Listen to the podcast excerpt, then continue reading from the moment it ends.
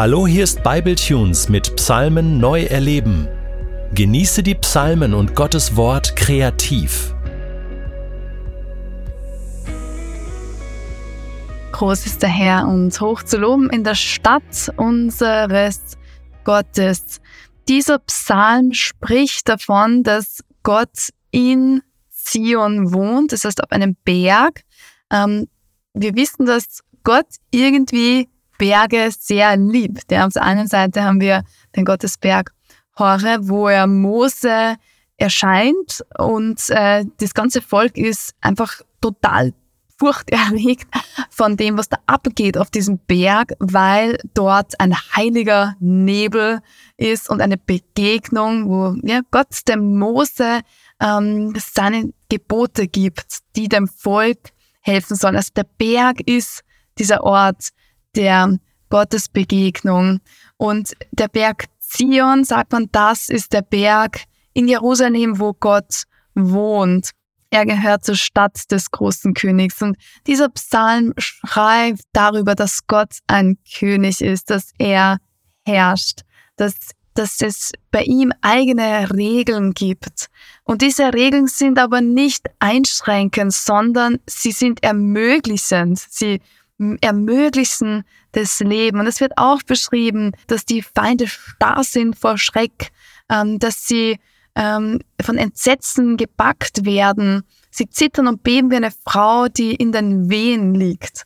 Also ich bin ehrlich gesagt noch nie in den Wehen gelegen, aber ich höre das immer wieder, vor allem auch von meiner Schwester, die ähm, gerade ein Baby erwartet und schon etwas Furcht hat vor den Wehen. Also das ist, glaube ich, kein schöner Schmerz.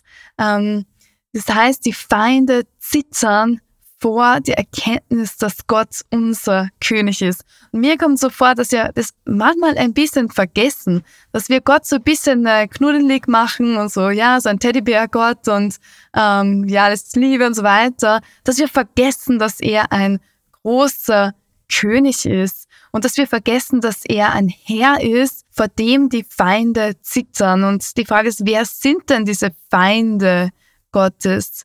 Also ich denke, wir lesen sehr viel über die, die Feinde, aber es sind, glaube ich, nicht einfach die, die wir als klassisch als die Feinde Gottes verdächtigen, sondern ich glaube auch, dass es Mächte sind, ähm, auch gefallene Engel, die sich als Feinde Gottes erweisen, die uns ein bisschen in den Schmutz da hineinziehen oder in diese Verwirrung, in diesen Nebel hineinziehen.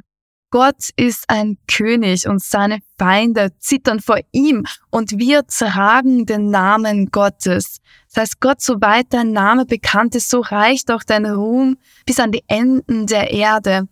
Als Christen tragen wir die Gegenwart und den Namen Gottes. Und der Name Gottes ist gleichgesetzt im Alten Testament mit der Präsenz Gottes. Und das heißt, dort, wo wir hingehen, dort zittern die Feinde, dort erstarren sie vor Schreck. Wir dürfen uns bewusst sein, dass wir mit dieser Autorität ausgestattet sind und dass wir dort, wo wir hingehen, den Namen Gottes hintragen, weil wir seine Präsenz tragen. Und das, was dann passiert ist, da heißt es, darum soll Freude herrschen auf dem Berg Zion. Alle Städte in Juda haben Grund, laut zu jubeln über die gerechten Urteile, die du vollstreckst. Also wenn wir in der Ordnung Gottes sind, dann tragen wir seine Autorität und dann haben wir eine Vollmacht. Das heißt, das Negative, die ja, gefallenen Engel, das, was an negativen Dingen da ist und das uns ständig umgibt und umstrickt, ja, so wie Fallstricke, ähm, das muss weichen, wenn wir uns bewusst werden, dass wir in diese Autorität Gottes gehen. Und diese Autorität Gottes meint, dass wir aber seinen Herzschlag leben. Und was ist sein Herzschlag? Was ist sein Wesen, sein tiefstes, innerstes Wesen von diesem allmächtigen Gott, dem die große Stadt des gehört, der König aller Völker? Was ist sein Charakter? Was ist sein Wesenszug? Das sehen wir, indem wir auf das Leben Jesus schauen.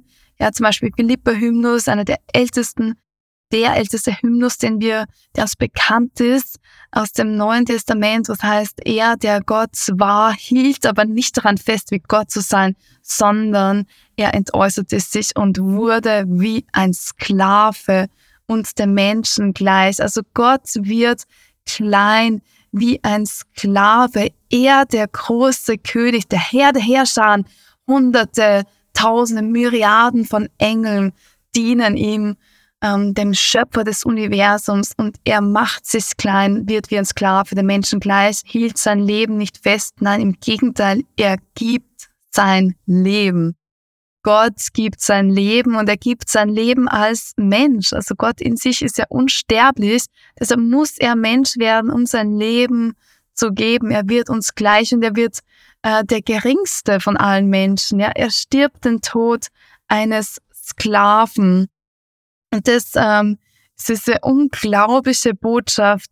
Gott ist König, sein Name ist erhöht und es wird dann heißen, darum muss jedes Knie sich beugen auf der Erde und unter der Erde vor dem Namen Jesu, vor diesem großen, mächtigen Namen. Das heißt, eine Autorität kommt durch das Kleinwerden, durch eine Haltung von absoluter Demut. Vorher kannten wir es nur vom Hören, nun haben wir gesehen, was Gott getan hat, dort in dieser Stadt. Der allmächtige Herr wohnt in unserer Stadt. Gott lässt sie für immer bestehen. Ich muss ganz ehrlich sagen, ich wünsche mir das so sehr, dass Gott in unserer Stadt wohnt. Und ähm, sehr oft gehe ich durch meine Stadt, das ist die Stadt Salzburg. Dann spaziere ich durch diese Stadt und ich denke mir, Gott, das ist deine Stadt, ich weihe dir, ich, ich schenke dir diese Stadt ganz neu. Ich möchte so gerne, dass dein Name mitten unter uns wohnt. Was bedeutet das konkret? Dass der Bürgermeister, dass der Landeshauptmann, dass sie nach deinen Gesetzen leben. Und deine Gesetze sind eben Leben schaffen, freisetzen fürs Leben. Ich wünsche mir, dass keine Gewaltverbrechen passieren in meiner Stadt, sondern dass es ein Ort ist, wo Gerechtigkeit und Friede herrscht, wo die Freude herrscht, wie auf dem Berg Zion. Ich wünsche mir, dass meine Stadt Grund hat, laut zu jubeln über die gerechten Urteile, die du vollstreckst. Das Problem ist, dass es Mensch, dass wir als Menschen die Freiheit haben, des, ne-, dem negativen Raum zu geben und dass wir diese Freiheit sehr oft nützen, dass wir durch unsere Taten, durch unsere Entscheidungen dem Negativen in den Städten, den Orten, wo wir wohnen, mehr Raum geben als Gott. Und wir haben aber auch die Vollmacht. Gott hat uns diesen Schlüssel gegeben. Wir haben die Vollmacht, dass wir Gott diesen Raum neu geben und das sagen, Gott, wohne du in uns, wohne in unseren Palästen. Da heißt es in Vers 4, Gott wohnt in ihren Palästen und es ist überall bekannt, er schenkt Zuflucht. Und das ist mein Traum, dass wir in unseren Städten einen Raum schaffen, wo Gott wohnt. Das ist zum einen äh, die, die, sind die Kirchen, also der Tempel Gottes und ähm, der Palast und der Tempel sind auch ja Bilder für unser Inneres. Unser Körper ähm, ist ja unser Leib, heißt es im, äh, im Neuen Testament, ist ein Tempel des Heiligen Geistes. Also wir sind quasi ein Tempel, Wohnzimmer, wir sind Wohnort, ein Palast Gottes. Ähm, das heißt, unser Körper, unser Leib ist dazu bestimmt, dass Gott in uns wohnt. Und wenn Menschen uns von außen sehen, dass sagen, wow, da ist ein Palast Gottes, da wohnt Gott. Ähm, es ist ein Zufluchtsort für Gott. Unsere Herzen sollen ein Zufluchtsort sein für den großen König. Und das ist mein Wunsch und mein Gebet heute für dich.